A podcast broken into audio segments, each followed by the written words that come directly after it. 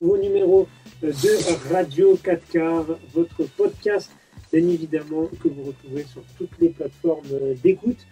Pour m'accompagner euh, ce soir, il y a du beau monde, il y a mon fidèle dérangeur toujours à ma droite, hein. euh, Ibrahim Kamara. Salut Ibrahim. Salut Là, salut Achmi, Fatia. toujours un plaisir d'être autour de cette table. Fatia qui est avec nous. Salut Fatia. Bonjour. Bonjour. et Ashmi Khan qui est avec nous. Salut Ashmi. Salut à vous et merci pour votre invitation. Franchement, ça me fait chaud au cœur et c'est un plaisir pour moi d'être présent avec vous aujourd'hui. c'est un plaisir partagé. Euh, tu es notre invité du jour. Alors, je vais te présenter rapidement pour ceux qui ne te connaissent pas.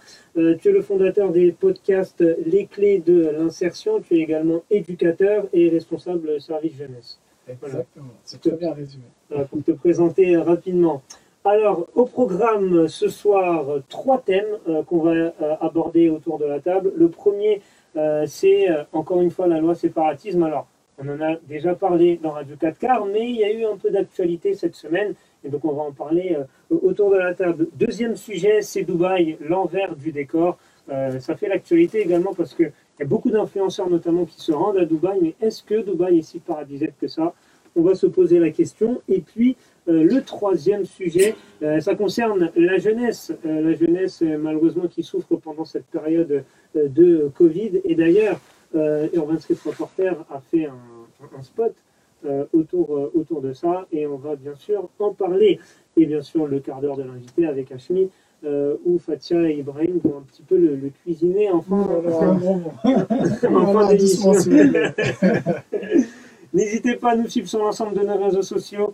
Euh, Urban Street Reporter sur Facebook, USR officiel sur toutes les autres plateformes. Sans oublier le site web, Ibrahim. Urban Street Reporter.com.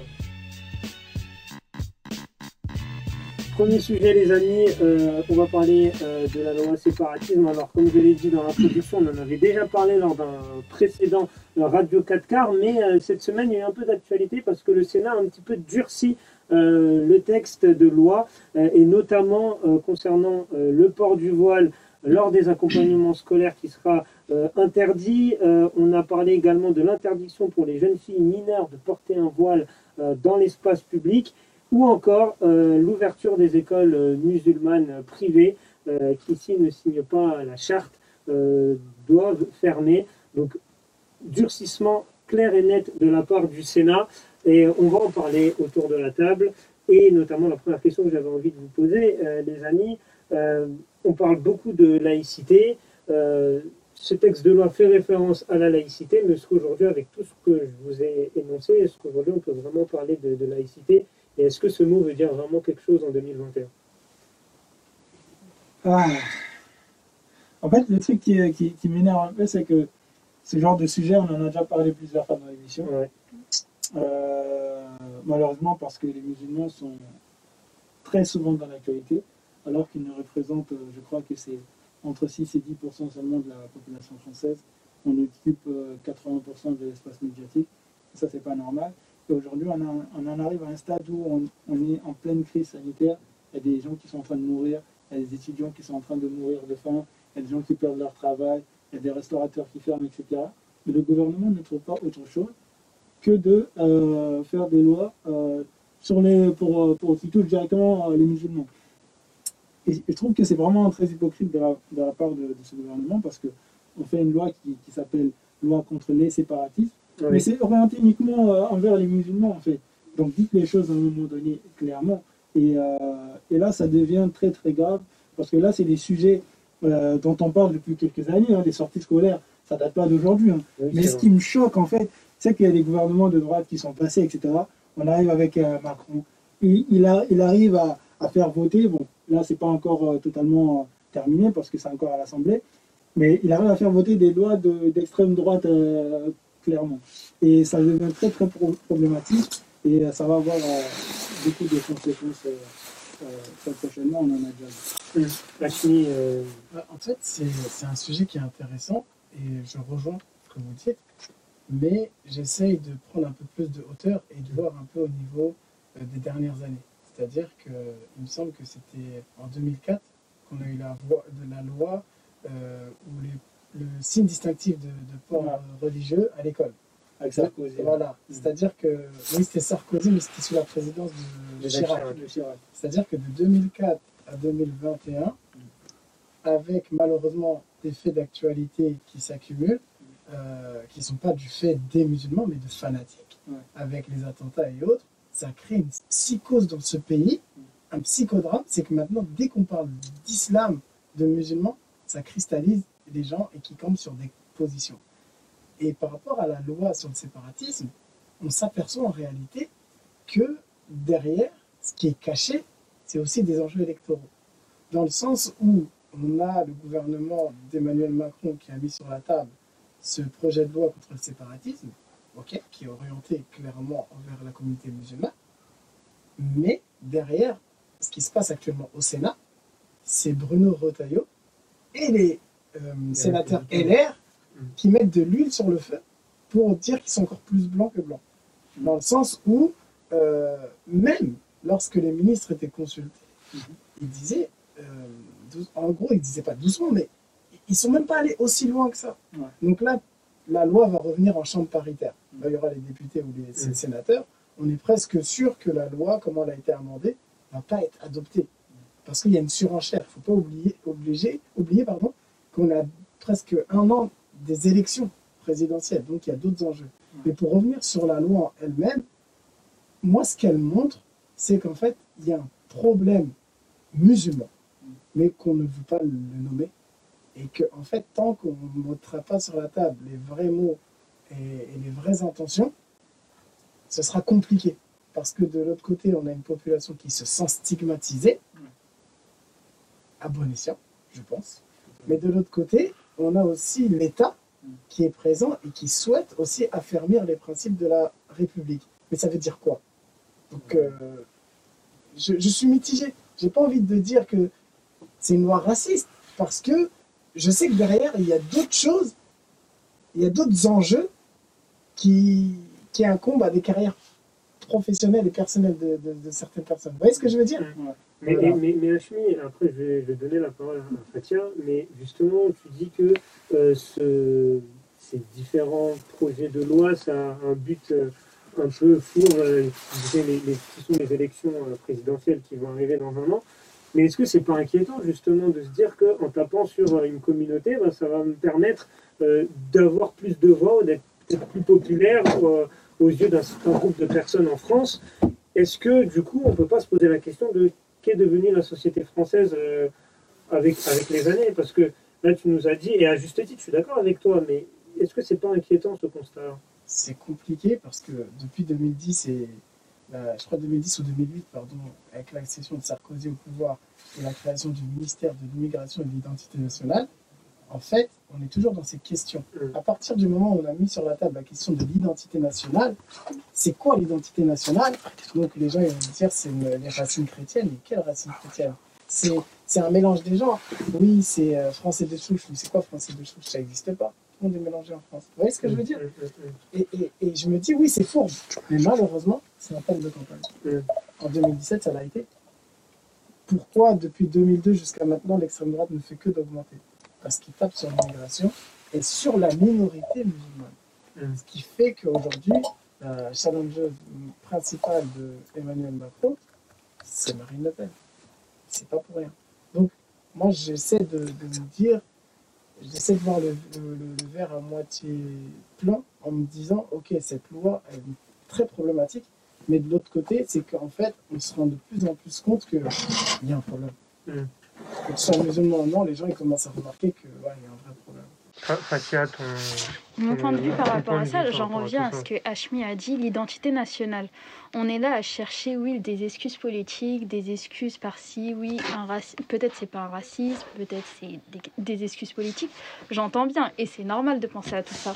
Maintenant, le rejet au niveau des communautés, de la communauté musulmane et des nombreuses communautés qui sont, qui sont euh, de confession musulmane face à énormément de choses qui s'accumulent sur leur dos. On rajoute encore une fois le fait de quoi? De rejeter leur religion. On se sent comment? Sincèrement. Moi, je me dis demain, j'ai ma soeur, elle est voilée. J'ai ma, euh, mère, j'ai ma belle-sœur, j'ai ma cousine, j'ai ma nièce, j'ai ci, j'ai ça. c'est normal de pratiquer sa religion? Normalement, la liberté fait que on a tous le droit de pratiquer notre religion. C'est un principe de la laïcité. C'est un bah, là, ça revient à remettre en question un de ces principes. Bah, justement, Donc, c'est une question bah, par rapport à ça. Bah justement, quand on remet en question un de ces principes, hmm. qu'est-ce que la liberté alors? Hmm. Qu'est-ce que l'égalité alors? Pourquoi ma religion? Je ne dis pas qu'il faut jeter la pierre sur toutes les religions, mais justement, en fait, pourquoi nous? Pourquoi, pourquoi en fait viser une religion parmi tant d'autres où aujourd'hui c'est ma religion, demain ce sera la tienne hmm. À un moment donné, je pense qu'il y a des choses à ne pas faire, tout simplement parce que cela peut blesser l'homme. Et en tant que président ou en tant que représentant d'un État, on est censé écouter la voix de tous lorsqu'on a été mis un peu sur le devant de la scène pour faire entendre toutes ces voix. On ne peut pas s'amuser éternellement à vouloir sauver sa peau à chaque fois pour des élections ou pour ci ou pour ça. À un moment donné, ça ne marche pas comme ça parce que dès qu'on se sent rejeté ou dès qu'une partie de la population est rejetée, le mal-être existe et ça peut amener à des tensions. Hmm. il faut se poser aussi des questions vis-à-vis de, des médias, dans le ah sens où lorsque tu as une chaîne comme CNews qui donne des tribunes à des personnes qui sont assez douteuses comme Zemmour ou Finkelkraut, je crois qu'il s'appelle comme ça, à des heures de grosse audience, faut se poser des questions. Et dernièrement, ce qu'on voit, c'est une réalité. Mosquée de Rennes, il me semble Nantes. Il y a, y a... C'est les conséquences en fait. On, a des conséquences mm. qui sont de plus en plus visibles. Mm. Et c'est pour ça que je dis, attention, parce que là, on, arrive dans un engrenage où la marche arrière et le rétropédalage, c'est ça qu'on dit un peu. c'est ça. Il, va être impossible malheureusement. il, y a quelques temps, il, y a, quelques temps, il y avait eu, euh, il y avait, je sais plus, c'était quelle loi aussi qui faisait polémique. Bah, suite à ça, sur la sécurité. Euh, je crois que ça devait être contre les musulmans aussi. Ah. Il y avait eu pas mal d'agressions euh, de femmes voilées qui s'étaient fait arracher leur voile, etc. Donc en fait, dès que le gouvernement prend les musulmans pour cible euh, sous prétexte de laïcité ou autre, bah, ça a directement des conséquences parce que les médias en parlent, etc. Et il y a des gens, des ça Français. Crée des comportements. Ça crée des. gros, ça divise encore plus les Français. Après, tu as vu la, laïcité en elle-même? Moi, j'avais fait une formation sur la euh, laïcité et les valeurs de la République. La laïcité en elle-même, elle n'est pas mauvaise. En fait, ce qui est mauvais, c'est l'utilisation du terme laïcité des gens qui utilisent la laïcité comme d'un cheval de Troie Exactement. pour apporter une idéologie. Hmm. Mais la laïcité en elle-même te permet de pratiquer, de pratiquer ta, religion. C'est totalement. Tu, tu vois ce que je veux dire Oui, totalement. Par exemple, dans la formation, moi, il y a un cas qui m'avait qui m'avait vraiment étonné. C'était, on parlait des prières de rue. Mhm. Prières de rue, c'est pas interdit. Si tu as l'autorisation de la préfecture, c'est pas interdit. Ce qui est interdit, c'est de faire du prosélytisme religieux à tout va hmm. euh, et n'importe comment. Mais si tu as des autorisations de part de l'État, tu peux le faire. La laïcité, c'est avant tout la, la, la différence entre la sphère privée et la sphère publique. Exactement. Hmm. Hmm. Bah, à la base, c'est à la, base, c'est la séparation de l'Église et de l'État. Le fait que les, le, le, religieux n'interfère pas dans, dans, dans, le, dans, le, dans les affaires de l'État. À la base, c'est ça en fait. Mais les droits de l'homme, la, la, France qui se prétend un pays de droits de l'homme, etc., bah, l'une des libertés fondamentales, c'est la liberté des cultes en fait. La liberté, la liberté d'avoir sa religion et de pouvoir la pratiquer en sécurité en fait. Mm. Après, c'est ce qu'on. Moi, je ne suis pas un défenseur de l'État, pas du tout. Mais c'est pour dire que dans les 50 dernières années qui se sont passées, mm. on a plus de 3000 mosquées qui ont été construites. On a combien de boucheries à la. On a... Vous voyez ce que je veux dire? Il y a des choses qui sont faites. Mais actuellement, le gros problème, c'est une stigmatisation. C'est ça, en fait. Non, mais clairement, il faut le dire. Une stigmatisation de la population musulmane de par les médias, le quatrième pouvoir. Ces médias-là, qui sont installés à Paris, dans le 5e ou 6e arrondissement, donne le ton à toute la France. Là, dernièrement, moi, j'arrête pas de rigoler, là. Moi, j'ai pas de télé chez moi, j'écoute la radio. J'arrête pas de rigoler avec l'histoire de Chalençon. C'est quoi Chalençon? C'est en fait mettre sur la table qu'en gros, les riches font ce qu'ils veulent, malgré les contraintes, qui se font des restaurants privés à des, à des prix prohibitifs pour euh, retirer ceux qui n'ont pas les moyens. Mais eux, ils ont le droit de faire ce qu'ils veulent. C'est ça. Et quand on en parle dans les. Dans... Je ne sais pas si vous connaissez Usul de Mediapart. Usul, il a fait une tribune sur YouTube. Moi, j'ai rigolé. ils ont posé la question à, à Zemmour. Hmm. Il y a toujours quelque chose à dire. il a dit Ah, je suis embarrassé. Je sais pas quoi dire. C'est de l'acharnement. Je l'ai regardé, je dit, c'est pas possible. Vous voyez ce que je veux dire? C'est deux poids, deux mesures, en fait. Bien évidemment. Et euh, j'avais envie de recentrer pour terminer ce débat sur la question du voile, parce que euh, c'est quelque chose euh, qui, touche les, femmes musulmanes. Et moi, j'avais une question un peu philosophique, entre guillemets. Est-ce que cette loi qui restreint le port du voile pour celles qui veulent le porter, c'est plus une loi sexiste que islamophobe, entre guillemets, dans le sens où c'est on veut restreindre la liberté de la femme et que globalement, la femme, qu'elle soit musulmane ou non musulmane, elle a toujours eu du mal à s'imposer dans, la société et que des fois on veuille lui mettre des bâtons dans la roue. Alors est-ce que cette loi est plus sexiste euh, que islamophobe? Moi, je pense qu'il y a un peu des, il y a un peu des deux. Hein. Euh, il y a du sexisme euh, clairement hein, parce que la majorité des gens qui vont qui sont invités pour parler de ça, qui votent les lois, etc. Généralement, c'est des hommes blancs de plus de 40, 50 ans, etc qui disent euh, aux femmes comment s'habiller. moi, c'est sur la question du voile. Hein. Ce qui me dérange le plus, c'est pas ces gens-là, c'est pas ces hommes-là. C'est toutes ces femmes en fait qui se prétendent euh, féministes et qui disent que justement euh, le voile c'est une infériorisation de la femme vis-à-vis de l'homme, etc. De la même façon que il y a des, dans, dans certains pays, parce que souvent c'est l'argument qu'elles ressortent, voilà, qu'il y a des femmes qui se battent pour enlever le voile, alors pourquoi ici euh, elles le garderaient? Du coup, on leur impose en fait. C'est totalement contraire aux valeurs du féminisme en fait. Donc chaque femme doit pouvoir s'habiller, chaque personne, même au-delà des femmes, doit pouvoir s'habiller comme il le souhaite. Celui qui veut sortir nu, c'est interdit par la loi, ça par contre. Celui qui veut sortir euh, pas habillé ou à moitié habillé, mm. elle le fait. Personne ne doit l'en empêcher. Celle qui veut euh, mettre euh, un chapeau, un voile, moi j'ai un bonnet. Demain, si on interdit aux gens de porter un bonnet, moi je sors plus dehors. Mm. Donc laissez les gens s'habiller comme ils le veulent en fait. Ça dérange personne. Mm. Moi je, je trouve. j'ai une phrase pour résumer ça, je l'ai lu en plus tout à l'heure.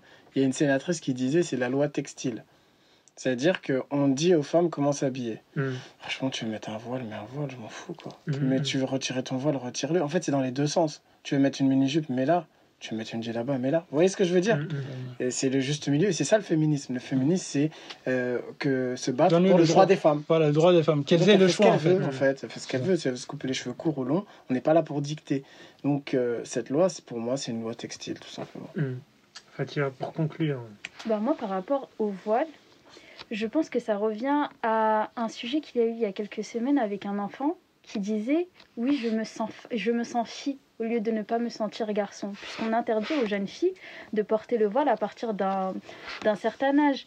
On peut le porter dès le plus jeune âge. D'habitude même c'est lorsque les enfants partent à l'école coranique ils s'habituent à porter le voile. Après on leur laisse la liberté de vouloir ou non se voiler. Il existe peu de jeunes filles qui se voilent, on va dire, à des 5, 6 ans ou 7 ou 8 ans ou un peu plus.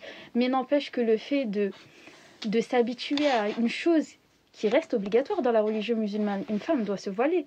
Donc viendra un moment où, euh, si ça nous tient à cœur ou non, ou si ça tient à cœur à la musulmane ou non de se voiler, elle est quand même libre de ce choix, qu'importe l'âge qu'elle est. Et donc par rapport à la question de ce petit garçon d'il y a quelques semaines qui se disait je me sens fille et dont une grande partie disait il a le, il a le droit en fait, il, elle, a le droit de penser ce qu'il veut le concernant.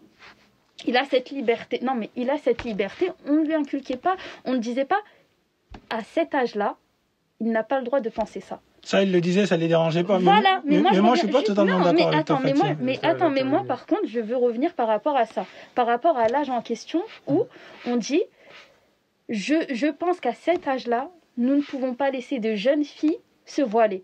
Pourquoi pour les jeunes filles qui se trouvent de confession musulmane, il n'est pas possible qu'elles aient la liberté de penser ce qu'elles veulent, de penser ce qu'elles veulent et d'ainsi euh, et d'ainsi bah, se vêtir comme elles le souhaitent? Quand on peut autoriser ça à un autre enfant d'un âge identique et dont il penserait lui-même également par sa liberté qu'il pourrait ou non se sentir du euh, fille ou garçon. Tu vois ce que, tu vois ce que je veux dire? Cette, liberté, cette liberté de penser, cette liberté d'agir par lui-même, pourquoi elle serait retirée dans ce cas-là à l'enfant, à la, à la jeune fille musulmane, hmm. Et pas un enfant qui ne représente pas une confession à lui-même, mais plus juste une façon de penser libre. En fait, moi, je suis d'accord avec le. Euh, quand tu, quand, par rapport à ton exemple, hein, je suis totalement d'accord avec le parallèle que tu fais, le deux poids deux mesures. Je suis totalement d'accord. Après, sur la question des enfants, euh, ça veut dire que c'est les parents qui font l'éducation de leurs enfants, en fait. Chacun éduque ses enfants comme il le souhaite. Et là, le fait que euh, l'État décide de, de, dire aux parents comment habiller leurs enfants, non, en fait. Il n'y a, pas besoin d'en arriver là. Et c'est totalement. c'est Le paradoxe est tellement grand que ça me choque on débattait il y a quelques mois encore euh, de la majorité sexuelle, etc. Et ça, on le fixe à 15 ans. Voilà, on décide à 15 ans, etc. Et avant, je sais plus c'était combien, je crois que c'était un peu un peu moins. Et euh, et quant à quant au fait de, de devoir euh, s'habiller, etc. Là, on dit non, pas de voile jusqu'à jusqu'à jusqu'à tel âge. Donc en fait, c'est ça en devient ridicule en fait. Ça en devient vraiment ridicule et j'espère que on va passer très vite à à, autre chose. Justement, passons à autre chose dans l'émission. Très bonne transition, Ibrahim, merci. Euh, on va parler de Dubaï euh, désormais. C'est euh, une destination connue notamment des, influenceurs. et Fatia, bon. Elle est influenceuse non, pas, ah, non, pas, euh, Fatia. Euh, pas pour l'instant, en tout cas, je sais pas. Dira qui c'est. Après cette émission, je vais à Dubaï. Fatia s'infiltre. C'est ça. Euh, justement, Fatia, euh, voilà, tu avais envie d'évoquer ce sujet et euh, parler de l'envers du décor. Bah, plus, je pense que c'est plus qu'un sujet d'actualité. On entend récemment Dubaï, Dubaï, Dubaï depuis un an ou deux, les influenceurs s'exportent là-bas. Dubaï, les grandes vacances. Bon, on aime beaucoup, hein. Moi, j'aime beaucoup le désert. Donc... on aime bien, on aime bien les grands monuments, les grands buildings, le ski même à Dubaï, pourquoi pas hein Les magasins, les restaurants, tout est ouvert. En plus, on peut y aller. C'est bouclé. Ceux qui sont restreints en France, ils savent où aller.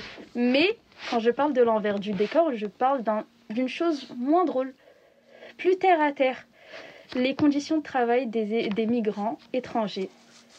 Il y a deux sortes de migrants là-bas, et deux ou trois sortes, qui sont bien étiquetés. Il y a les migrants qualifiés. On parle des Français, des Allemands, des, des expatriés, des cadres, des cadres. voilà. C'est vrai qu'on utilise le, le, poids des mots, c'est important. Ah, mais oui, que Moi, je suis expatrié. Sociale, on va jamais me dire que je suis expatrié. Ça, t'es immigré. T'es un migrant, tu vois, c'est Oui, mais il y a le poids des mots. Et on parle des, des migrants semi-qualifiés, ceux qui se trouvent euh, en bas d'un hôtel ou qui, font, qui sont conducteurs de bus. Il y a les migrants non qualifiés. Ce sont eux généralement qui construisent les buildings et qui s'épuisent parce que on leur a vendu Dubaï comme euh, l'American Dream d'il y a quelques années. On leur dit que là-bas ils pourront réussir leur vie, que là-bas ils auront une meilleure ils auront des meilleures conditions de vie, mais en fait non. Ils viennent, ils se rendent compte qu'on doit leur rendre et qu'ils doivent donner leur passeport. Donc en fait, ils ne peuvent pas sortir entre leur lieu de travail et leur lieu d'habitation, ils ne peuvent pas aller en dehors. Là où les touristes se retrouvent, ces migrants non qualifiés et qui, qui en fait n'ont plus de documents pour se déplacer sont obligés de travailler des heures et des heures et des jours et des jours. Certains n'ont pas de jour de repos le vendredi qui est un jour fermé, un jour, euh, un jour, euh, un jour de repos, un jour, oh, un jour, un jour de repos là-bas. Voilà, un jour de repos. Pour certains, ce n'est pas le cas parce qu'ils doivent travailler énormément dans la journée. C'est pas des journées de 7 heures comme en France ou c'est pas des semaines de 35 heures. Ah non non non. Les buildings, les hauts buildings, c'est pas. Et les pas que les buildings, les stades aussi, hein, parce qu'il y a la, pas que les stades, les villas. On va en parler, on va parler. Oui, mais les villas aussi, mm. tous, ces, tous ces grands bâtiments que qu'on aimerait qu'on aimerait tous euh, pouvoir posséder, pourquoi pas un jour, ou pas, si on veut aussi. Mm. Mais tous ces, tous ces grands bâtiments qui sont construits, c'est par leur travail. Mais leur travail, quand on sait qu'il y a des morts chaque semaine, et que ces morts-là ne, sont pas, ne sont pas reconnus administrativement, les documents sont maintenus. On, ce sont des morts fantômes. Maintenant, avec le Covid, on peut en parler j'ai pu faire des recherches et j'ai découvert que des travailleurs indiens qui étaient de confession musulmane avaient peur de retourner dans leur pays car là-bas il, il, se passe en fait une on va dire c'est un peu par rapport à quoi?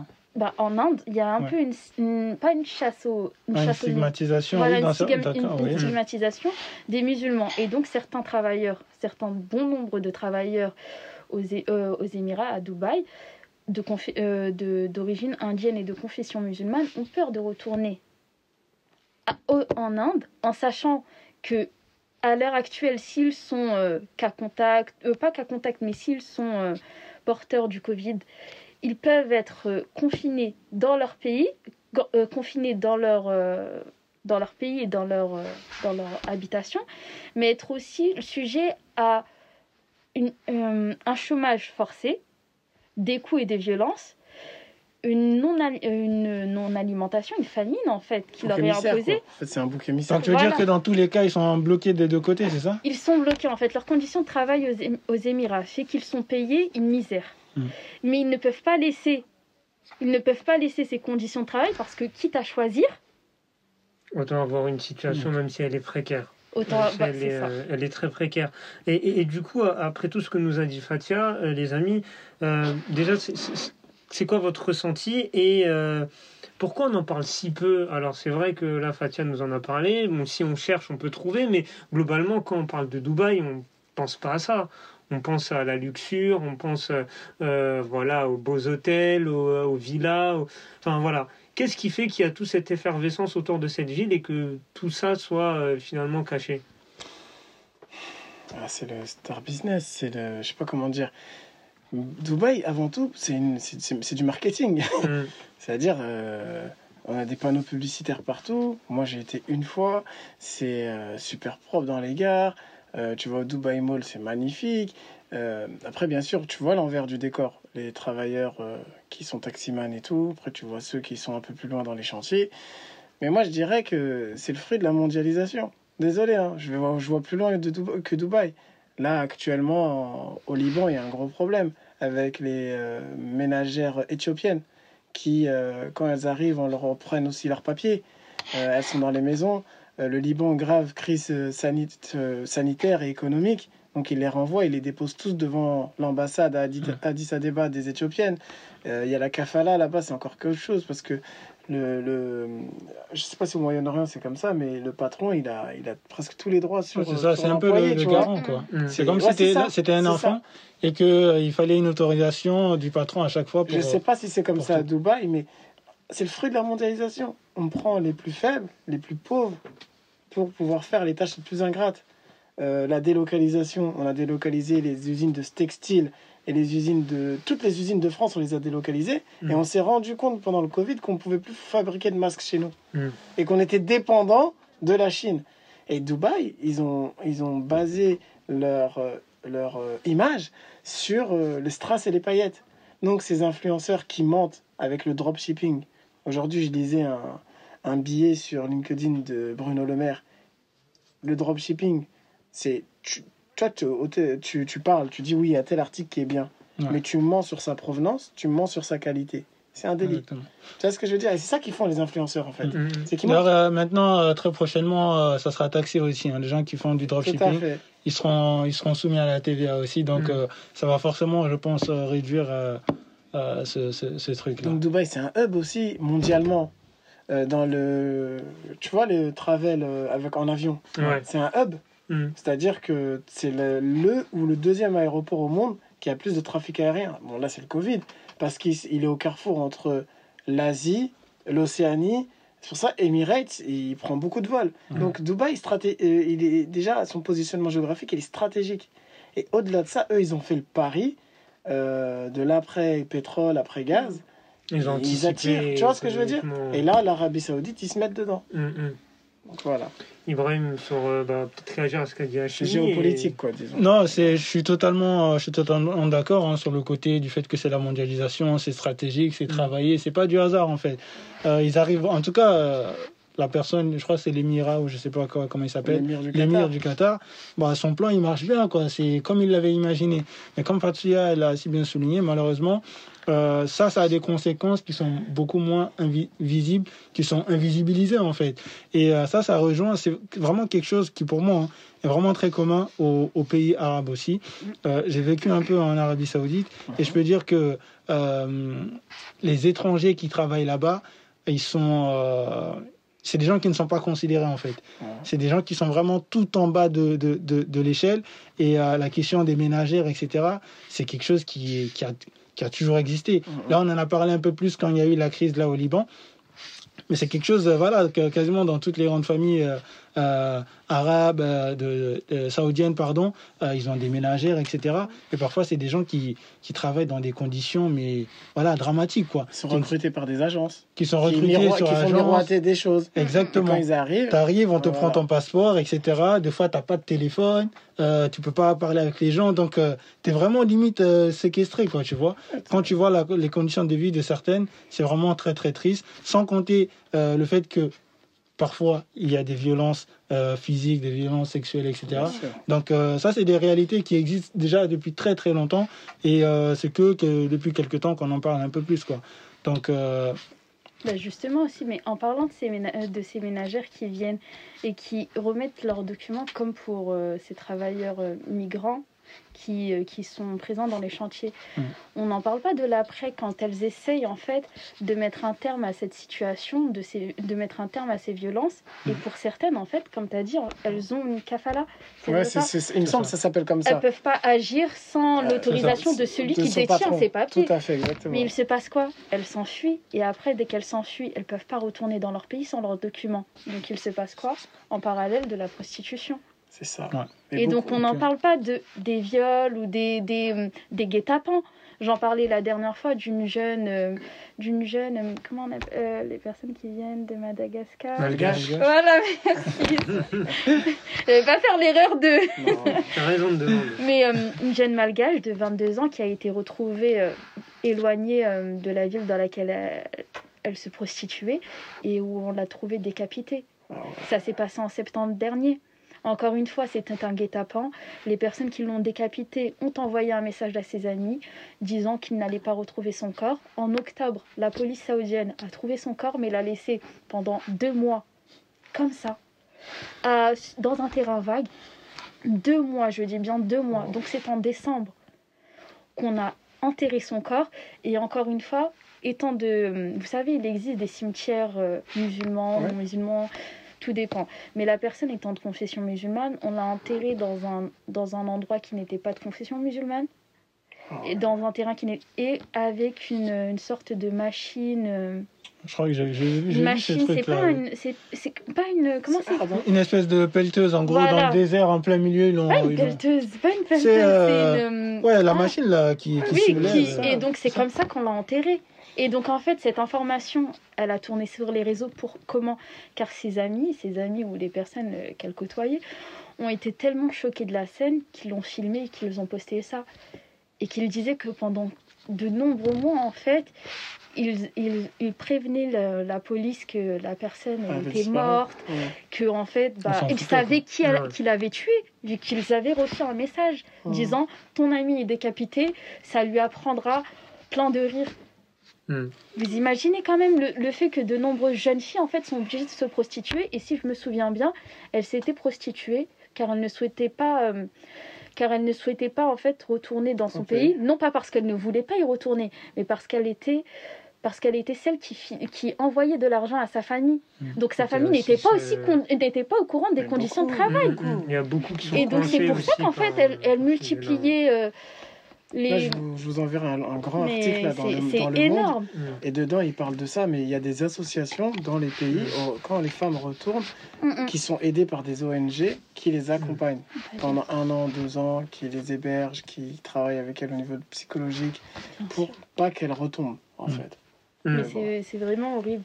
Mais je pense que c'est juste des choses qu'on doit. qui- Je pense que le sujet par rapport à l'envers du décor de Dubaï, ou plutôt du Moyen-Orient, hein, Mm.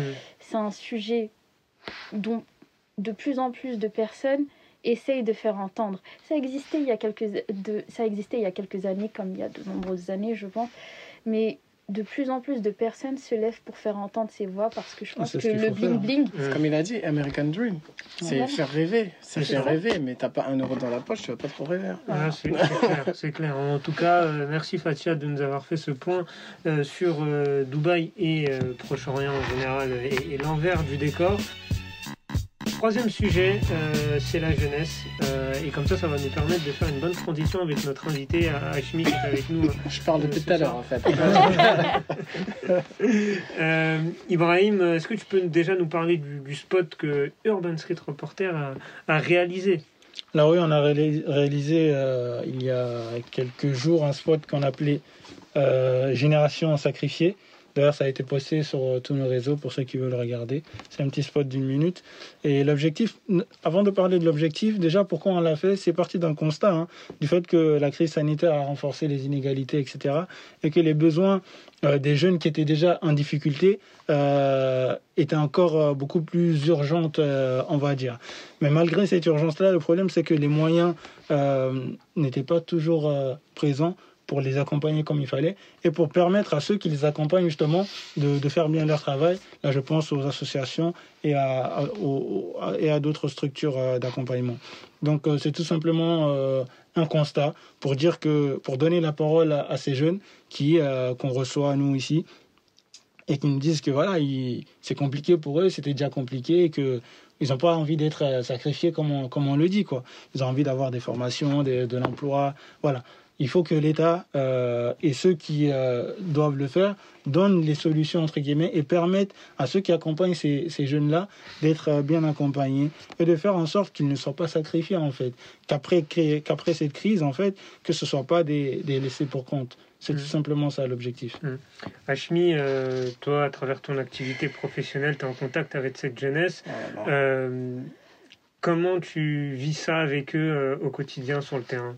C'est un vaste sujet, dans le mm. sens où euh, la jeunesse, euh, ça a toujours été un, totem en France, dans le sens où déjà mai 68, c'est les jeunes qui sont allés dans la rue. Euh, donc, au-delà de ça, avant Covid, on avait déjà des chiffres qui étaient hauts. Par exemple, en 2019, on avait 19,6% des jeunes qui étaient au chômage, ceux qui sont âgés entre 16 et 25 ans. Depuis le Covid, c'est une accélération et une montée en puissance de ce sentiment où c'est difficile de s'insérer professionnellement. Mmh. Donc, on est dans une phase actuellement où tu as ceux qui sont diplômés, qui cherchent un emploi, qui ne trouvent pas d'emploi car le marché de l'emploi s'est rétracté. Mmh. Tu as ceux qui n'ont pas de diplôme, qui ont arrêté l'école et qui espèrent avoir des petits jobs dans des restaurants ou dans des bars, des cinémas, mais c'est fermé. Et tu as d'autres jeunes qui n'ont aucune qualification, qui, qui se cherchent et qui sont perdus, à qui euh, on veut faire, on leur dit venez, on va vous aider à trouver un travail, mais de l'autre côté, ils savent qu'au vu de la situation actuelle, c'est compliqué d'intégrer le monde de l'emploi, du travail. Vous voyez ce que je veux dire? Donc on n'a pas qu'une jeunesse. En fait, on a plusieurs jeunesses. Et ça va des jeunes qui ont fait des, des masters jusqu'à ceux qui ne font rien. Parce qu'en France, c'est connu, le diplôme protège de l'emploi, protège du chômage. Mais dans la situation actuelle, malheureusement, il n'y a rien qui protège du chômage des jeunes. Voilà. Donc dans, ça, c'est le constat. Donc actuellement, ce qui se passe, c'est que comment on travaille concrètement pour accompagner ces jeunes? C'est déjà en utilisant les dispositifs qui existent. Parce qu'il faut dire vraiment, il y a des dispositifs et il y a de l'argent qui a été mis sur la table. Mais le problème qu'on a, hmm. c'est que cet argent qui est distribué et mis dans le panier pour accompagner ces jeunes n'est pas forcément réparti de façon équitable, de façon équitable envers tous les acteurs de terrain. Par exemple, je vais vous donner l'exemple de la mission locale. La mission locale, c'est une, association, c'est une, une délégation de service public envers l'insertion des jeunes, un peu le pôle emploi des jeunes. Mm. Bien sûr qu'il faut leur donner de l'argent. Et heureusement que ça existe, la garantie jeune et tous les dispositifs et qu'il y a des conseillers. Mais à côté de cela, on a également des associations, des petites et moyennes associations comme euh, Esport et Création, mmh. qui sont sur le terrain qui travaillent en lien avec des jeunes qui, justement, méritent d'avoir des crédits, des finances pour pouvoir aider et accompagner les jeunes dans l'élaboration de leur projet d'avenir. Par exemple, ici, on a Super Mentor. Mm. Super Mentor, c'est quoi? C'est un accompagnement, un coaching personnalisé pour des jeunes qui sont qui se recherchent déjà. Vous voyez ce que je veux dire? Ouais. Ça, ça mérite des financements, par exemple. Et là, on est dans le 95, mais il y a le 94, 93, et il y a tous les départements de France. Et à côté de cela, on a également une jeunesse qui vit dans des quartiers prioritaires de la ville. On en a 1514 en France. Mm. Et tu as ceux qui ne vivent pas forcément dans les quartiers, mais qui sont aussi en difficulté. Mm. Les jeunes de la ruralité. Exactement. Des jeunes qui vivent aussi dans des endroits, euh, que ça peut être Paris ou en dehors des quartiers prioritaires, mais qui n'ont pas forcément de perspective. Mm. Parce qu'il manque euh, d'études ou autres, ou de réseau. Parce que le réseau, ça joue beaucoup. C'est même peut-être plus actuellement. C'est- plus fort, c'est mieux d'avoir un réseau que d'avoir un diplôme, limite. Vous voyez ce que je veux dire? Mm, totalement. donc, dans cette situation actuelle, je pense qu'il faut que, au niveau de l'État, de toute façon, moi je l'ai dit à l'État, je l'ai dit de, à mon niveau, qu'il serait intéressant de, de, de revoir comment on peut porter un soutien à toutes ces nouvelles associations aussi qui se sont créées depuis le Covid. Mm. Parce qu'on en a aussi des nouvelles associations qui se sont créées, qui proposent des choses. Donc, c'est essayer de trouver un équilibre. C'est pas facile. Je dis pas sûr. que il faut tout donner aux petits et laisser les grands. Parce que non, les grands, ils font des bonnes Il faut que choses. ce soit réparti de façon Mais équitable. il quoi. faut trouver une, Un équilibre. un équilibre. Et cet équilibre-là va faire que eh ben, c'est les jeunes qui vont gagner derrière parce qu'il y aura plus de personnes pour les accompagner. Mais de l'autre côté, on a une réalité. Et cette réalité-là, c'est que le marché du travail, c'est pas extensible à l'infini. hein. Ouais, c'est clair. Arrivé à un moment, je sais pas, disons, je dis n'importe quoi, il y a 50 millions d'emplois. Bah, il y aura 50 millions. Après, tu crées des emplois, ok, mais il y en a plein qui sont détruits avec l'arrivée du numérique. Ouais. Vous voyez ce que je veux dire Mm, donc c'est comment on accompagne cette transition avec la formation des jeunes, en mettant des crédits dans la formation, dans l'apprentissage. Et il y a des grands groupes qui ont compris ça. À Stein, il y a l'industrie, Mhm. les métiers du futur. Tu vois ce que je veux dire Ouais. Donc c'est aussi donner de- des crédits pour la formation des jeunes, ce qui va permettre demain de donner des outils à un jeune pour qu'il puisse s'insérer ou créer son entreprise. Par exemple, et déterminer ce qu'ils font. Ouais. C'est super. Totalement ça. Ils accompagnent les porteurs de projets dans les quartiers pour créer leur propre emploi. Parce que l'entrepreneuriat aussi, c'est quelque chose de, de, de super. Ouais. Donc voilà à peu près euh, ce que je peux dire. Oh, c'est très complet. Très très complet. On sent que c'est un sujet que- qu'il maîtrise et, que- et qui est important à ses yeux. Euh, Fatia, sur, euh, sur cette jeunesse sacrifiée. Bah, comme tu l'as dit, les jeunes, les jeunes qui sont Patia, il en fait peut-être partie, j'ai envie de dire. hein. Je suis jeune diplômée, donc oui. Félicitations. Non. Je... Merci beaucoup. Mais comme, comme on a pu en parler, comme tu en as pu en parler, ces jeunes diplômés ou ces jeunes qui sont tout simplement en recherche de qui ils sont, de ce qu'ils veulent faire dans le futur ou peut-être dans le présent, ont besoin d'un encadrement. Moi, moi pour te dire, hein, j'ai Bon exemple. Toi, t'es- Moi, c'est toi, un tu es très dans la situation. moi, il y a quelques mois encore, on me disait quoi? Ici même Mhm. Fatia, qu'est-ce que tu fais? Fatia, ma famille aussi, hein. Fatia, arrête de dormir. Et moi, je disais, mais c'est bon, j'ai fini. D'habitude, j'ai- travaillé pendant des, des, une vingtaine d'années, on a étudié. en fait Et moi, j'ai 24 ans, mais pendant 20 ans, on a étudié, oui ou non Dans les faits, on a étudié pendant 20 ans. Ouais. Donc moi, je me suis dit, bon, j'ai fini mes études, j'aimerais bien me reposer un peu. Je comprends. Mais on me disait quoi? Fatia, fais attention. Parce que là, si tu te reposes, c'est bien, t'as raison. Mais quand même, tu sais qu'à côté, il y a des démarches à faire. Et que ces démarches, en fait, il vaut mieux s'y prendre tôt pour que tu puisses, étape par étape, euh, savoir comment avancer dans le monde du travail. Un monde que tu ne connais pas, en fait. C'est ça. Et donc, on me disait, mais pars à la mission locale, pars à Pôle emploi. Et tu sais, quand t'es jeune, je parle de je me suis dit, mais c'est pas possible, Pôle emploi, c'est pas possible. Non, C'est stigmatisant, tu dis. C'est ah, très pas stigmatisant. mais non, je ne C'est veux pour ça qu'il y a pas. l'émission locale. Je ne veux pas, je ne veux pas. Et pour autant, je suis partie. Et donc là-bas, il y a d'autres structures. Comme je t'ai dit, il y a la mission locale qui se trouve euh, dans chaque ville. Et donc, c'est plus intéressant aussi pour ceux qui se disent Oh là là, Pôle emploi, c'est trop loin. Ou...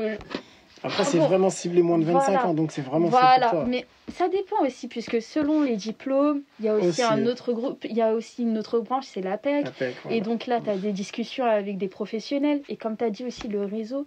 Le réseau fait que, au fur et à mesure, encore plus les associations, j'ai pu découvrir qu'en fait, les associations, c'était un petit monde.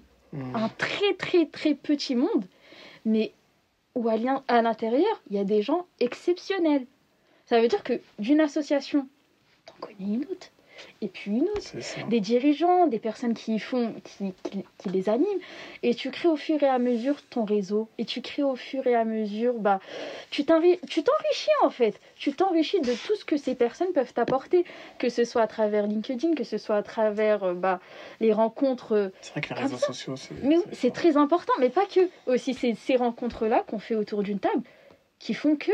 Bah, tout à l'heure, je te rajoutais sur LinkedIn. tu vois. Avec plaisir, on échange. Pas de Mais en vrai, tout ça fait que au fur et à mesure, quand tu te rends compte que ces associations et ces personnes qui sont porteurs des associations te soutiennent et te guident en fait, sans te mettre une pression, sans te dire bon bah écoute, toi tu vas te mettre sur le côté, euh, tu viens d'être diplômé, tu sais ce qu'il y a face à toi, le chômage ou la crise ou si ça ça, donc vas-y tu vas tu vas chômer comme tout le monde.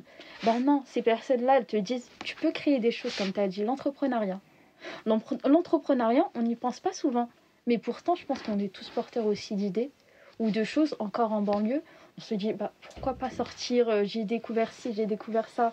Ou les problèmes d'inégalité sociale. Pourquoi pas moi, je pourrais faire ci ou pourquoi je ne pourrais pas montrer mon- monter mon entreprise. Et en, en rencontrant des personnes dans diverses associations, bah, on s'en rend compte qu'on est aussi capable de beaucoup de choses.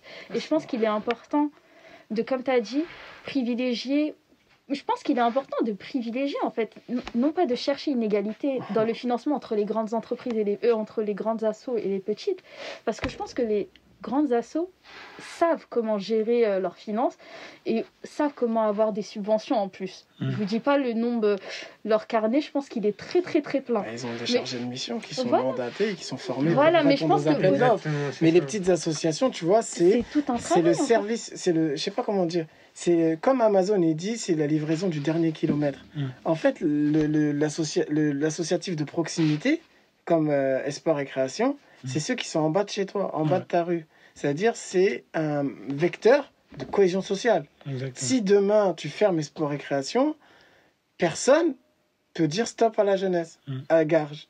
Ouais. Esport et Création, c'est une soupape de sécurité, c'est un rouage essentiel. Et ça, l'État, ils le savent, hein, attention. Et il y en a dans plein de villes des associations comme ça. Mm, Mm. Mais le problème, c'est cette articulation Ouais. entre petites et grandes associations, entre associations et l'État, Mm. c'est créer des ponts et des passerelles Ouais. qui permettent à l'État de savoir aussi, moi je suis l'État, Mm. je veux savoir où l'argent il va. Ouais, c'est normal. Vous voyez ce que je veux dire? Mm. Je vais donner 10 000 euros, mais vous faire quoi que c'est 10 000 euros Mais de l'autre côté, tu as des gens qui ont plein d'idées, mais qui sont pas aussi forcément formés pour, certains. Donc ils vont recevoir cet argent, il y en a, ils vont le cramer. Ah, Donc c'est c'est aussi dans les deux sens, il faut un, un équilibre. Mais il y a une réalité, c'est que, moi je vous le dis, on ne peut pas faire sans le tissu associatif de terrain, C'est impossible. Je suis complètement d'accord. Ouais, et, euh, et sur l'éducation et sur la formation de la jeunesse, je sais pas si c'est Hachimi ou Fatia qu'on a parlé, euh, tous les métiers liés au numérique, euh, ça peut être, ça fait perdre des emplois effectivement, mais ça peut en créer plein. Est-ce que justement on ne doit pas euh, aussi axer nos formations vers ces nouveaux métiers liés au numérique euh, Parce qu'aujourd'hui, c'est voilà, tout ce qui est community manager, ou je sais pas moi, euh, travailler sur les réseaux sociaux, est-ce que c'est pas des, des secteurs qu'on doit plus développer, notamment avec la jeunesse qui est connectée H24 à- à- aux réseaux sociaux? Vas-y, vas-y. hein. Avant que euh, je m'y développe euh, peut-être un peu plus, moi, il y a, il y a un constat que j'ai fait. Je travaille euh, en tant qu'assistant pédagogique euh, dans, dans, un, dans un collège à Sarcelles. Et on a lancé, enfin, ça, ça existe, je crois, depuis quelques années. C'est des petites formations informatiques qui permettent d'avoir un score, un peu comme sur les formations en anglais, c'est un niveau. Et j'ai été choqué, en fait, de voir que des élèves en troisième ne savaient pas utiliser un clavier. Oh, mince. C'est-à-dire que, c'est-à-dire qu'aujourd'hui, on en arrive à un stade, c'est qu'on on se dit que ok, les, les enfants ils sont connectés, mais ils sont connectés sur les téléphones, etc. Tu leur mets un clavier comme ça, il y en a, ils vont pas arriver à te faire la majuscule, etc. Ils vont pas arriver à te faire le point d'interrogation, ce genre de truc. Et moi, ça m'a beaucoup surpris. Et ça, pourquoi? Là, tu voyais tout de suite la différence. Hein. Un enfant qui a un ordinateur chez lui et un qui n'a pas d'ordinateur chez lui. Ceux qui ont toujours eu un ordinateur, bah, ils savent utiliser parce qu'ils ont l'habitude. Mais tu as plein d'élèves, en tout cas de notre côté, hein, chez nous, qui n'ont pas d'ordinateur. Là, avec la crise, c'est encore plus dur pour eux parce que quand il y a les cours à distance, etc., bah, ils ne peuvent pas en fait. Ils ne peuvent pas, ils sont là sur le téléphone. ils n'est pas bah, tous égaux. Euh, on n'est pas tous égaux. Dès lors qu'il y a ce genre de restrictions. Donc, avant d'arriver euh, au métier du numérique, etc., je pense que ça commence dès, le, plus, euh, dès le bas âge de faire en sorte que dans les établissements scolaires, que les élèves soient formés au numérique en fait, de ne pas attendre d'arriver euh, au lycée, euh, à l'université pour découvrir en fait, euh, voilà comment fonctionne un ordinateur, etc. Les téléphones c'est bien, Internet c'est bien, mais demain quand tu vas faire un métier où je sais pas, tu es informaticien ou je sais pas quoi, tu travailles sur un clavier, tu travailles sur des ordinateurs. Donc je pense que si dès le plus jeune âge en fait, on fait en sorte que les élèves soient initiés et formés de façon propre. Hein. et c'est l'occasion aussi pour, de faire de, la prévention, parce que voilà, Internet, c'est pas que des, que des, que des bonnes choses. Donc, euh, ça commence dès le plus jeune âge, et euh, là aussi, il y a de l'argent à mettre dedans, et il n'y en a pas suffisamment. Je, suis d'accord. Euh, moi, par rapport à, à ce sujet-là, moi, j'ai travaillé 5 ans en prévention spécialisée dans les quartiers. C'est-à-dire que ce que je retiens euh, de cette expérience, c'est que pour faire bouger les choses et pour permettre à la jeunesse également de pouvoir monter en compétences, ce qui est important, c'est le travail en partenariat. Mm. C'est-à-dire qu'on a un, partenariat qui, qui doit s'articuler autour de l'éducation nationale, des associations, euh, envers les euh, habitants des quartiers ou des habitants des villes, ce qui permet euh, des missions locales, des épis, des écoles de la deuxième chance, de, de pouvoir s'asseoir autour d'une table et de réfléchir à des euh, axes d'orientation. Par exemple, la fracture numérique, ça mmh. s'appelle comme ça. Exactement. Ça, c'est un axe. Mmh. Et dans cet axe-là, l'éducation nationale, toi qui travailles dans un collège, va développer des ateliers mais à l'extérieur, les éducateurs spécialisés, lorsqu'ils vont faire des accompagnements, vont peut-être proposer des sorties mm. en lien avec l'axe numérique. C'est-à-dire que plus le gamin il est entouré et accompagné dans cette thématique-là, et plus, entre guillemets, le process d'apprentissage va lui permettre d'acquérir des bases. Mm. Et au-delà de ça, la deuxième des choses, c'est que je pense que plus on fait ça jeune, et mieux c'est ancré, et mieux Exactement. Donc, euh, que ce soit au niveau du numérique, mais même au niveau euh, plus largement euh, des préventions, au RIX par mmh. exemple, prévention sexualité, et tout ça c'est dans pas les pas enfants, mais à l'âge du collège mmh. qu'on doit aborder ces thématiques-là. Et, et, si on parle par exemple, parce qu'on parlait d'emploi de, des jeunes, mais c'est quoi le gros problème dans notre pays? Il est connu. Je l'ai vécu, tu l'as vécu, tout le monde l'a vécu. C'est l'orientation. C'est l'orientation. On parle à un gamin de l'orientation en troisième. Eh, tu veux faire quoi? Général ou professionnel? Quand tu as le bac, l'année juste avant le bac, c'était Parcoursup. En fait, tu veux faire quoi? Mais ok, il y a des structures qui existent et qui font du bon taf, comme le CIDJ, les piges et tout ça, qui accompagnent. Mais à l'éducation nationale, pourquoi on attend la, quatrième ou la troisième? Non, dès la sixième. Il y a des enfants qui, les parents, ils ont des codes culturels. Ils sont CSP, CSP+. Mm. Depuis le plus jeune âge, ils parlent de ça avec leurs enfants ils vont mettre leurs enfants au théâtre pour mm. qu'ils sachent s'exprimer à l'oral, parce qu'ils ont des moyens. Mm. Mais les autres, on fait quoi? Vous voyez ce que je veux dire? C'est-à-dire que dès l'entrée en sixième, moi je plaide pour ça, dès l'entrée en sixième, on doit mettre en place des ateliers d'orientation. Et plus tu sais ce que tu veux faire, tôt, plus tu vas te donner les moyens de le faire. Ça, je suis Et le meilleur moyen de savoir ce qu'on veut faire, c'est d'essayer en fait. Aussi, mm. aussi. C'est-à-dire découvrir, essayer. Faire un stage euh, d'une semaine en, en troisième, c'est pas suffisant pour euh, voilà, pour savoir, euh, ah, j'ai fait un stage euh, euh, au grec, bah, ça m'apporte rien. Mais pourquoi au grec? Manque de réseau. Manque de réseau. Combien? Exactement. Moi, j'ai fait où mon stage? Enfin, Tu vois ce que je veux dire quand j'étais jeune Tous, ils se retrouvent à la boulangerie et tout, pendant que d'autres font des stages dans les ministères, par exemple. C'est ça, en fait. Mais après, bon, l'État, ils ont créé une plateforme stage de troisième, mais là, comme on sait avec la crise, ça a été annulé, les stages. Mais il y a un problème, quelque part. Pour, terminer, les amis, l'émission, le, quart d'heure de, l'invité avec euh, Ashmi Khan qui est avec nous, euh, Ibrahim, Fatia, Voilà, posez vos questions à notre, à notre invité sur son parcours, sur ses motivations. Bon, moi, je serais vraiment curieux de, je serais vraiment curieux de, de, de, de connaître euh, son parcours euh, brièvement, hein, parce que voilà, comme tu l'as dit, c'est très axé sur les questions de, jeunesse, mais pas que. Les, les, les, Peut-être les, les faits marquants. Les faits marquants, oui. C'est-à-dire qu'après la troisième, je voulais aller en, en seconde générale. Mon prof d'histoire, il m'a dit non, tu vas en, En pro bac pro électrotechnique. Euh, je suis daltonien, donc euh, j'ai du mal à voir les couleurs. Donc tu vois un électricien qui connaît pas les couleurs des fils, Le rouge, le jaune, le vert, le bleu. À partir de là, je voulais arrêter euh, mes études en BEP, mais il y a des éducateurs qui m'ont aidé, qui m'ont accompagné pour aller au bout de mon cursus. Donc, une fois que j'ai eu mon bac, là, je me suis dit que je voulais travailler dans le social. Donc, euh, je me suis donné les moyens avec. euh, j'ai pris des cours particuliers avec mon ancienne prof de français Ok, pour me mettre au niveau de l'écrit, pour faire des commentaires argumentés et tout pour me préparer au concours. Donc j'ai réussi les concours. Je suis rentré en école. Ensuite, après, j'ai subi en 2010, euh, au bout de ma deuxième année, bah, une injustice. C'est-à-dire qu'on m'a viré de l'école. Hmm. Euh, et en fait, le prétexte qui, qui a été trouvé, c'est qu'il manquait la photocopie de mon casier judiciaire euh, dans mon dossier. Mais la chance que j'avais, c'est que j'étais en alternance. Donc mon patron m'a gardé. Et à partir de là, en 2013, euh, j'ai eu la naissance de ma fille. Là, j'ai eu un déclic. J'ai repris mes études. J'ai fait une, euh, j'avais du bac pro, j'ai fait une VAE, euh, moniteur éducateur, validation des acquis par l'expérience. Ah. Euh, après, j'ai fait diplôme d'état d'éduxp. Après, j'ai fait une licence que j'ai obtenue avec mention bien. Après, j'ai fait un master que j'ai obtenu avec mention bien. D'éducateur, ensuite, après, je suis devenu directeur de centre euh, maison de quartier, chargé de mission jeunesse, chef de service jeunesse là, et bientôt un nouveau poste. Wow. Voilà. Quel Bravo. parcours. Quel parcours euh, Après, c'est quand t'as dit, c'est faut, faut essayer, il faut, faut se donner les moyens. Mm. Après, il y a des nuits, je dormais pas, c'était compliqué. Là, je vous ai résumé 11 ans quand même. hein. De Ouais. 2010 à 2008, pardon, 13, 14 ans. Un Il y a eu des parcours. hauts, il y a eu Ouais. des bas. J'imagine. Et euh, c'est ce que j'essaie d'inculquer aussi à la jeunesse, c'est qu'on n'a rien sans rien. Il faut Mm. taffer, il faut se donner les moyens. Tu subis des injustices, tu te relèves, tu tombes au sol, tu te relèves. Arrivé un moment, ben, t'inquiète pas, tu vas réussir, tu vas avancer. Moi, j'ai une question tout à l'heure, on parlait de, du réseau, etc. Donc, toi, tu as eu euh, le parcours que tu viens de nous expliquer. Est-ce que dans ton parcours-là, il y a des structures ou des personnes en particulier Ouais, qui, euh, ah, qui t'ont permis justement d'y croire encore plus et euh, d'accéder à... Bah, cette prof de français déjà. Parce que quand j'en ai parlé à ma prof principale en bac pro, que je voulais être en, édu- en école d'éduxp, elle m'a répondu Ouais, mais ma cousine, elle a réussi deux fois les concours, elle a, réu- elle a raté. Tu devrais pas le faire, tu vas pas réussir. Ma prof de français, elle m'a dit T'inquiète pas, je vais te donner des cours, tu vas réussir. Donc quand j'ai passé le concours, à l'écrit, j'ai eu 10, à l'oral, j'ai eu 19. Vous voyez le truc Parce qu'elle a cru en moi. Ouais. Ensuite, quand j'ai effectué, je cherchais un stage.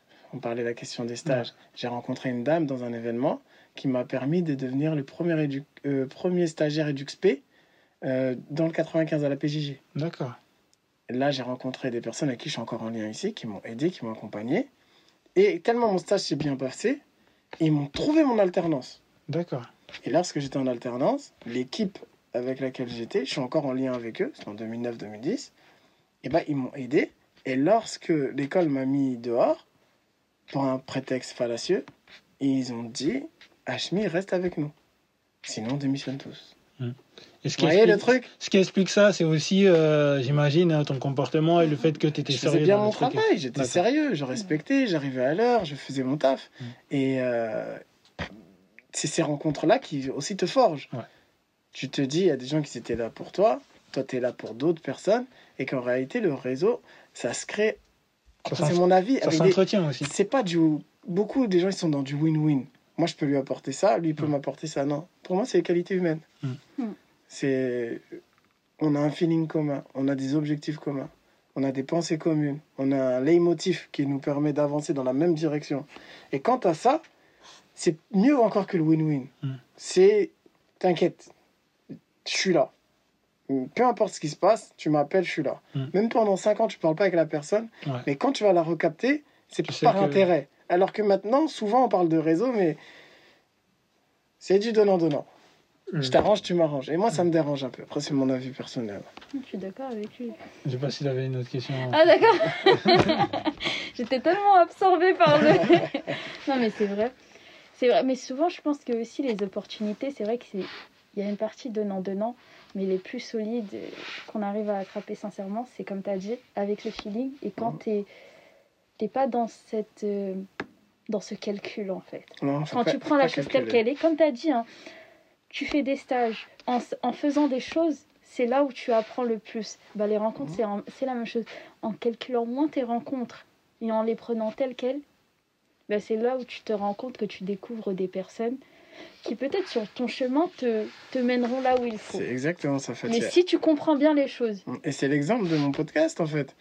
Le podcast, je l'ai créé l'année dernière. Je- je- J'en discutais avec ma femme, je dis, vas-y, je vais faire ça. J'ai acheté un, un micro sur le bon coin et j'ai commencé à appeler les gens. Une, je crois, c'est le- l'une des premières que j'ai appelées. J'ai dit, est-ce que tu voudrais venir dans mon podcast? Je- je- Personne ne me connaît. Mm. Mais c'est j'ai la bonne cause, tu vois ce que je veux dire? Ouais. Pour parler d'un sujet d'actualité. Elle a accepté. Au début, personne ne connaissait les clés de l'insertion. Maintenant, tout le monde en parle. Mm. Mais avant tout, c'est l'intention. Mm. Cette intention-là, moi, c'est pas pour faire du buzz. Je suis déjà en poste. J'étais déjà chef de service avant. Je sais pas comment vous expliquer. Mm. J'avais déjà mon salaire. Il n'a pas changé, c'est le même. Ouais. Mais tu, tu pousses et tu vas dans la direction de ce que tu crois et ce que tu aimes. Et quand tu fais ça, il n'y a rien qui peut t'arrêter. Et là, justement, euh, juste pour ceux qui nous regardent, du coup, qui vont nous écouter après, il faut savoir qu'on a fait un petit euh, street word avec, euh, avec Ashmi. Donc ça, c'est à retrouver sur tous nos réseaux, Ouais. Instagram, Facebook, le site internet, YouTube également. Peut-être avant de terminer, Ouais. aujourd'hui, c'est quoi, les, quoi tes perspectives euh, sur ces questions-là? Aujourd'hui, tu, là, tu nous parles des clés de l'insertion. Est-ce que là, aujourd'hui, tu envisages d'autres projets euh, justement pour pouvoir accompagner cette jeunesse et leur donner euh, ces fameuses clés Bah déjà, c'est de continuer mon podcast, parce que ça demande du temps, mais le continuer et d'aller plus loin que l'île de France. C'est-à-dire là, je suis vraiment concentré île de France, mais pourquoi pas monter sur l'île, descendre à Marseille, Nantes, Bordeaux, Strasbourg, Ouais. pour montrer la multiplicité des Fran- des jeunes, de la jeunesse française, Ouais. du nord au sud, d'est en ouest, d'avoir des témoignages de personnes. C'est pour ça que ça s'appelle les clés de l'insertion. Ouais. Quelqu'un qui était dans une condition en galère, comment, quels sont les process qu'il a mis en place pour obtenir son emploi, pour avoir un réseau et entre guillemets être en place maintenant. Mm. Comment t'as fait Tout le monde n'a pas toujours le même parcours. Quoi. Tu vois, tu m'as demandé le mien. Ouais. Mais moi, c'est ce chemin que j'ai pris. Toi, Ouais. t'en as un autre. Ouais. T'as dit tout à l'heure, t'étais à l'étranger. Toi, t'en as un autre. Toi, t'en as un autre. Mais tout ça, c'est des richesses et des enseignements pour la personne qui va écouter. Totalement. Ah ouais, mince, il a, il a pas tort. Mm. Parce que souvent, là, tu vas parler des gens, ouais, va à la mission locale. va- Mais non, il y en a, ils ont pas fait ça. Clairement. Vous voyez ce que je veux dire? Ouais. Et le, le podcast, c'est donner des clés, des outils. Va écouter. Va écouter le parcours de In, tu vas voir comment elle a fait pour créer Sport et, Créa- et Création. Ah, elle, elle a fait comme ça. Va écouter euh, Moussa Silla à Bagnolet, par exemple. Et il a fait comme ça, ça c'est pour ça. Ah, il y avait ses frères avec lui. Donc, tu- il y a le côté familial, pas familial. Il y en a parce qu'ils veulent transmettre quelque chose. Il y en a, ils sont là parce qu'ils ont eu l'opportunité, tiens, des clés. Euh, vous voyez ce que je veux dire Totalement. Voilà. Comment on fait pour te suivre, justement euh, Comment on fait Ah, si on a envie d'écouter euh, Bah, vous pouvez me retrouver sur Instagram, sur ma page Les Clés de l'Insertion, euh, sur LinkedIn, Hmikan, c'est moi-même, euh, Facebook également, et j'ai un site internet euh, www.lesclésdelinsertion.fr où dessus, il y a tous les podcasts que j'ai fait à ce jour, il y en a 22. Voilà, et des articles. Très bien. Bah, N'hésitez pas euh, à le suivre. Euh, Merci euh, Merci d'être à vous pour l'invitation, c'était super. Dans, dans nos Merci. locaux à Espoir et Création, euh, voilà, tu viens quand tu veux C'est on gentil. t'invitera avec grand plaisir à Merci. nouveau pour, euh, pour parler de ton parcours et, et de l'actualité. Merci Fatia, merci, Merci. euh, Ibrahim. Merci Vous retrouverez bien sûr le podcast dans quelques jours euh, sur toutes les plateformes d'écoute, hein, Radio, Radio 4 quarts. Et puis quant à nous, on se retrouve dans deux semaines pour une nouvelle émission, toujours en direct sur le Facebook Urban Street Reporter. Et d'ailleurs, suivez-nous également sur l'ensemble de nos réseaux sociaux, USR officiel, Twitter, Instagram et le YouTube. J'en ai pas parlé dans l'introduction. Espoir et création. Espoir ouais, et création. Plein de vidéos. Euh. Plein de vidéos effectivement Hachmi euh, concernant l'association. Je vous souhaite et on vous souhaite une excellente soirée et on se dit à très vite. Salut à tous Salut bye bye